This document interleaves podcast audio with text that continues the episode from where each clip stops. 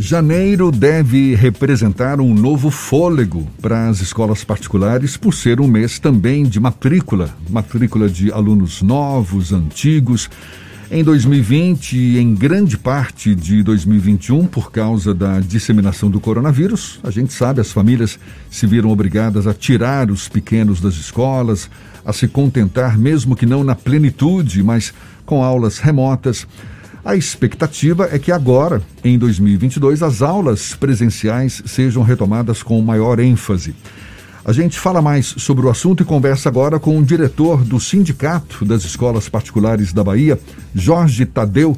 Mais uma vez, o nosso convidado aqui no Issa Bahia. Um prazer tê-lo aqui mais uma vez conosco. Seja bem-vindo. Bom dia, Jorge.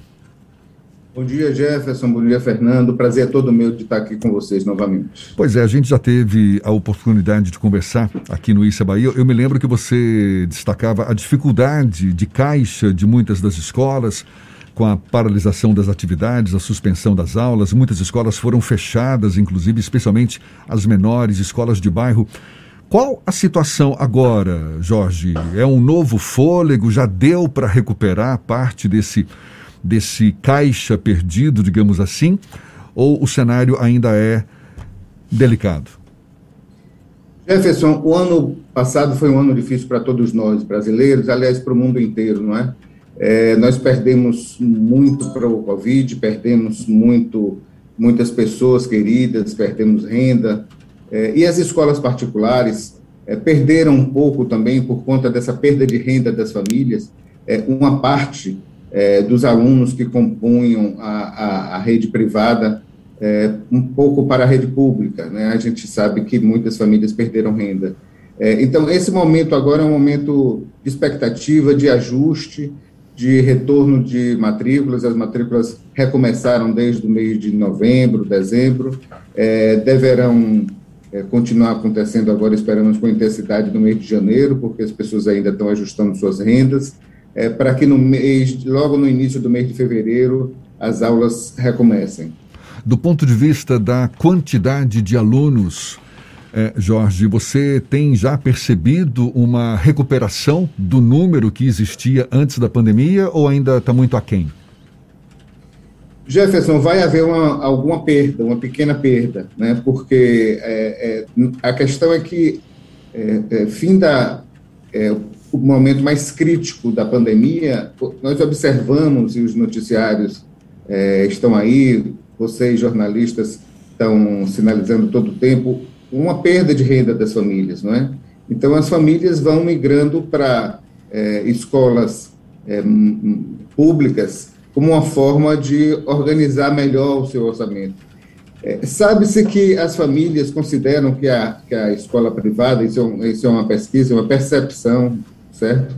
É, que a, a, escola privada tem uma qualidade um pouco superior. Então, nós esperamos que, à medida que essa renda for recomposta, que essas famílias retornem para o sistema privado de ensino.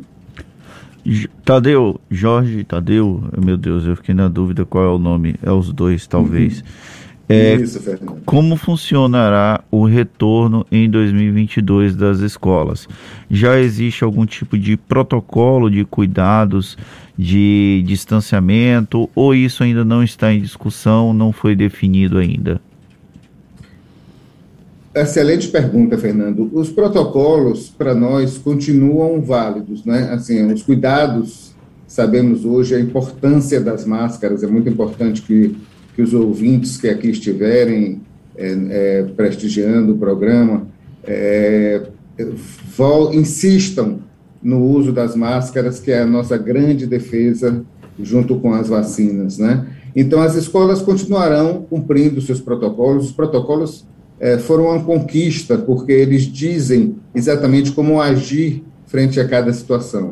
É, é, agora, no retorno, os cuidados devem ser os mesmos, cuidados na reinserção das crianças novamente na, no ambiente escolar e cuidados também é, com a saúde mental e com a saúde física dessas crianças e adolescentes. E como vai funcionar o retorno com relação à vacinação? As escolas pretendem ter algum tipo de controle sobre a vacinação, a exigência ou não da vacinação de crianças e adolescentes? Existe essa discussão no âmbito das escolas? Discussão sim, mas isso é uma, uma, é uma coisa que não compete à escola. Não é? A escola não pode é, é, impor que as crianças só entrem vacinadas. Os protocolos é, dizem outras coisas, não que isso não seja importante, mas é que isso foge à competência da escola dizer quem exigia ali a, a apresentação de, de, de protocolo de, de, vacina. Né? É, é, caso isso venha a ser uma norma dos órgãos de saúde, nós, evidentemente, colaboraremos com essa situação. Até porque nem daria tempo ainda né, para fazer essa exigência, porque a vacinação nem começou, a vacinação das crianças. Se começar conforme a previsão do governo, aí a partir da segunda quinzena de janeiro. Muitas escolas já estarão retornando às atividades agora mesmo, em janeiro, né? Algumas escolas começam com as aulas ainda em janeiro. É, Agora, deixa eu te perguntar também, Jorge, a, a, gente sabe que a pandemia modificou os estilos de vida, rotinas, com as escolas não foi diferente. As aulas semipresenciais, que foram autorizadas desde maio do ano passado, é uma tendência de continuidade? As escolas elas vão permanecer na, naquele esquema, hora presencial, hora remota, ou agora com uh, o avanço da vacinação, inclusive com as crianças, a tendência é de só aulas presenciais? Jefferson, quando a gente pensa em educação, é importante nós atentarmos que a educação é, é, precisa do contato presencial, né? Ela precisa do encontro dessas, dessas pessoas, dessas crianças, desses jovens. Então, o desejável, o ideal é que possamos retornar plenamente.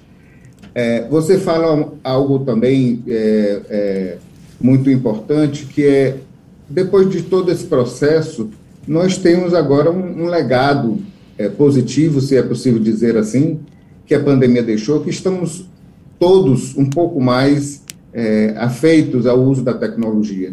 Então, creio que em determinadas situações, determinados momentos, as escolas perceberão, né, estaremos é, analisando tudo isso, situações que, que devam, inclusive, ter um uso mais intensivo da tecnologia, não substituindo os processos presenciais, mas incorporando mais uma forma de facilitar o cotidiano da escola.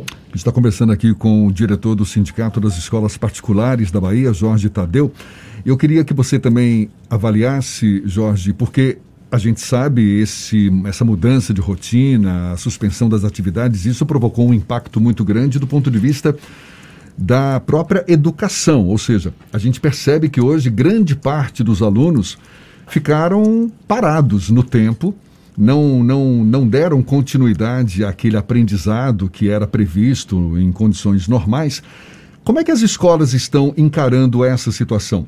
Alunos que estarão retornando agora para as escolas, imaginando eu aqui, com um suposto déficit de aprendizagem é, por conta dessa pandemia. Tem havido uma preocupação nesse sentido de adequar a grade curricular, o, o conteúdo curricular, para um, que isso represente um reforço no aprendizado desses alunos? Então, é, nós do Cinep representamos as escolas particulares. As escolas particulares, é, desde os primeiros dias que houve o fechamento, lá em, em maio, em, em março do, é, do ano de 2020, elas começaram a funcionar, né? Por isso, muitas não precisaram adentrar o mês de dezembro, janeiro desse, desse ano passado, porque é, adotaram o modelo é, híbrido, né? o modelo é, híbrido e o modelo remoto, e continuaram dando as suas aulas. Né? Então, é, o, na rede particular, é, o número de pessoas que passaram por essa situação que você descreve é, foi muito pequeno, né? Bom, mas vamos considerar que houve atrasos, né? Que é, os alunos passaram por situações que não aprenderam suficientemente alguma situação, por isso as escolas estão considerando o, o, ciclo de aprendizagem um pouco mais longo. Então, é, é, não necessariamente eu teria que ter aprendido isso num determinado mês. Eu posso considerar é, o semestre, eu posso considerar o ano, é o que a gente chama de ciclo, para fechar essa aprendizagem. É, é, há um conjunto sempre de, de aprendizagem, de competências que precisam ser atingidas é, em determinados anos para poder avançar. Mas isso é, foi uma preocupação constante na rede particular é, e creio que é, se houver situação, são situações muito pequenas. Mas você concorda, pelo menos, de que esse impacto ele foi mais, mais sentido, mais evidente na educação infantil? Porque eu, eu, a gente, inclusive, chegou a debater isso aqui em várias ocasiões no, no Issa Bahia, conversando com especialistas dessa área. A educação infantil foi uma das mais prejudicadas nessa pandemia. Crianças de 5, 6 anos que estariam na fase da pré-alfabetização ficaram praticamente sem aulas, mesmo com a, a oferta de um conteúdo virtual, mas pela dificuldade natural de, de, de acessar, enfim. É, é um, um, setor que, que você concorda é, teve um impacto maior, se ressente mais dessa, dessa não sim. continuidade do aprendizado? Sim, sim, sim, Jefferson, sua observação é muito importante que os pais nos ouçam é, os pais e mães, não é? é? Muitas famílias retiraram os filhos das escolas de educação infantil, crianças abaixo de quatro anos, né? porque a legislação brasileira não obriga que crianças é, com idade inferior a quatro anos esteja na escola. Isso foi, é, é, na verdade, essa essa presença das crianças abaixo de quatro anos na escola é uma conquista que historicamente nós nós é, chegamos, não é? Bom, como você disse, a presença das crianças de, da educação infantil na escola, é, seja pela alfabetização, como você falou, seja por outros tantos conteúdos que a educação infantil é, traz, né? Por exemplo, nós aprendemos a, a, a conviver com os nossos é, colegas, a respeitar os outros desde muito pequenininhos, né? Bom, voltando então para a alfabetização, como você falou, certamente algum, algum gap fica de um ano para o outro, é, exatamente por conta dessa falta dessa convivência, da, da, uma troca, de uma relação com a professora, afinal de contas, mesmo as mães tendo feito o melhor que elas podiam, mas elas não são as especialistas de educação. Né? Então, alguma coisa, como eu disse, alguma coisa do processo de alfabetização, por exemplo, perdurará para o ano seguinte, que é o primeiro ano do ensino médio. Né? Então, a alfabetização, é, digamos, é como se o processo tivesse um pouco mais dilatado em, em dois anos, é, ainda que muitas dessas crianças tenham conseguido chegar a uma alfabetização bastante satisfatória. Jorge, e como é que está a relação com os profissionais da educação, os professores? Houve em um determinado momento uma tensão, os profissionais da rede pública acabaram tensionando um pouco mais para só retornar à atividade presencial depois da vacinação. Hoje essa tensão ainda existe na, no âmbito das, das escolas privadas, dos professores terem receio de permanecer em sala de aula ou já é uma questão superada? Eu diria que é uma questão superada. Só para lembrarmos um pouco também, é, no momento foi bastante difícil e a, e a, e a parceria, a responsabilidade do, da, dos professores foi muito grande, porque é, rapidamente todos nós da rede privada percebemos é, que não podíamos ficar é, indefinidamente sem haver aulas, né, porque não sabíamos o que é que isso ia acontecer, e a educação é parte do nosso processo de nos tornarmos humanos. Né? Então, não podíamos abrir mão disso. Foi muito cansativo, é, com certeza, para os professores é, aprenderem a utilizar toda a tecnologia e transformar suas aulas em aulas remotas. É, mas, uma vez que retornamos em maio, é, agora é um processo que está tranquilo entre, a, entre, as, entre as partes, quer dizer, a cobrança das escolas e a, e a, e a e a responsabilidade dos professores, todo mundo já meio que dominou este processo e está funcionando muito bem. Jorge, um assunto que eu toquei no comecinho da nossa conversa, de que algumas escolas fecharam as portas por causa dessa situação toda provocada pela pandemia. Qual é o balanço que você tem? Dois anos depois de pandemia, de fato, foi grande o número de escolas fechadas? Qual é o número que você tem? Jefferson, é, nós tínhamos um número é, o ano de 2020 que era em torno de umas 30 e poucas, 32, 33 escolas na Grande Salvador. Né? Isto aqui incluindo, por exemplo, o, o ISBA, que teve outras razões que não a razão da pandemia. É, foi um momento extremamente difícil, sobretudo para as escolas de educação infantil, né? É, especialmente por aquela não obrigatoriedade que eu falei, o receio das pessoas é, de precisarem ajustar as suas rendas, então é, suspenderam a educação do filho de, de educação infantil, de, deixando em casa. É, então foi um momento extremamente difícil, isso gerou perdas para o setor privado, né, quando nós pensamos no conjunto das escolas particulares, esse conjunto é, perdeu uma parte dos seus alunos, não só na Bahia, mas no Brasil inteiro, perdeu uma parte dos seus alunos para a rede pública. A rede pública, então, deve se adequar para receber esses, esses alunos. É, e esperamos que isso seja um fenômeno é, transitório, que tão logo as rendas sejam recompostas, esse movimento se dê no sentido inverso e as crianças e as famílias possam voltar para a rede privada. Para a gente encerrar, Jorge, dois anos depois de pandemia, agora 2022, as escolas buscando forças para retomar um ritmo, um ritmo mais desejável, digamos assim. Qual o grande legado, na sua avaliação, que essa experiência toda está deixando para as escolas? Quando você fala, eu penso logo em duas coisas. Uma é que quando as escolas fecharam, nós tivemos uma reunião e tivemos uma, fizemos uma imagem mental, Jefferson, que era assim: é, façamos de conta que nós estamos em guerra.